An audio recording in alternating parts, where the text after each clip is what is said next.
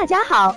欢迎收听接好运啦 FM。如果你正在准备孕育宝宝，却不知道怎么科学备孕，或者正和试管婴儿打交道，都可以来听听我们的好运大咖说。大咖说什么？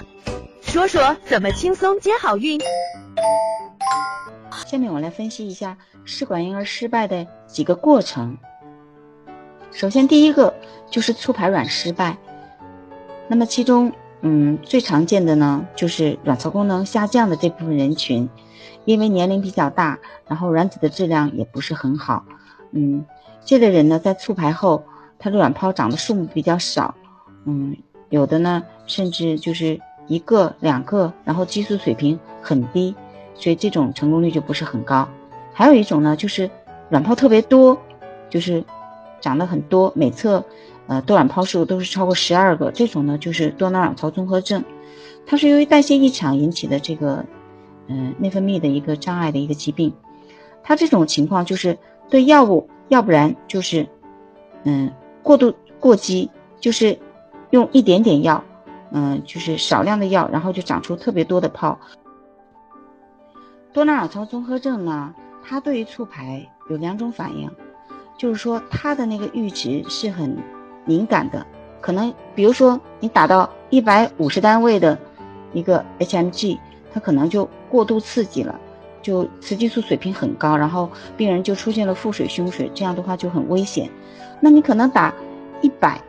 或者一百二十五，那这个病人呢，他卵泡就长不起来，长得特别慢，所以他就是有两极分化的一个表现，所以容易放弃周期。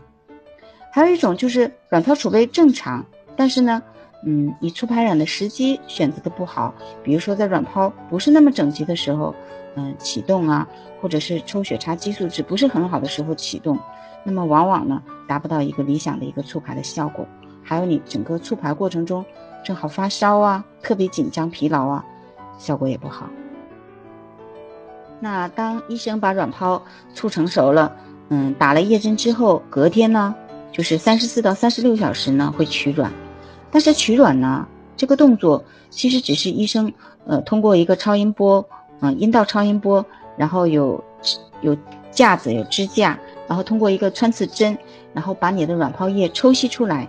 但是实际上，医生把卵泡液抽吸出来，并不能保证一定能取到卵子。一个是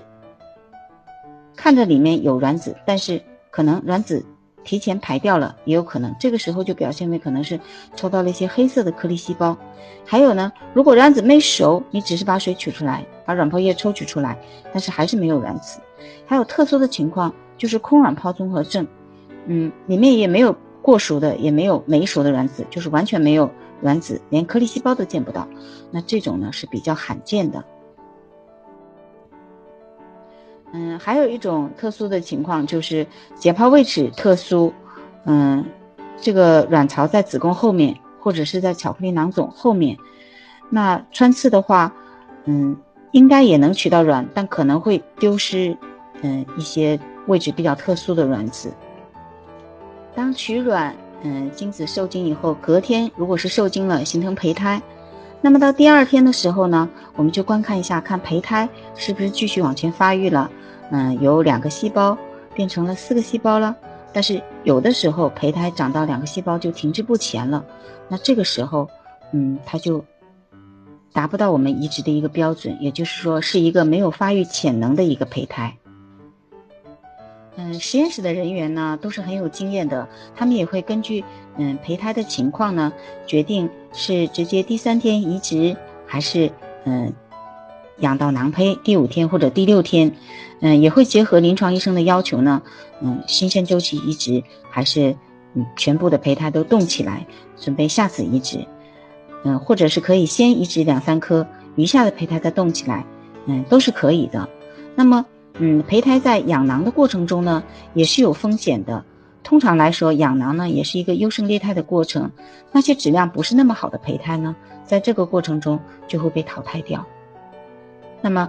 剩下的胚胎养到囊胚的胚胎呢？通常来说，它们都具有比较好的发育潜能，这样的话，移植成功率也比较高。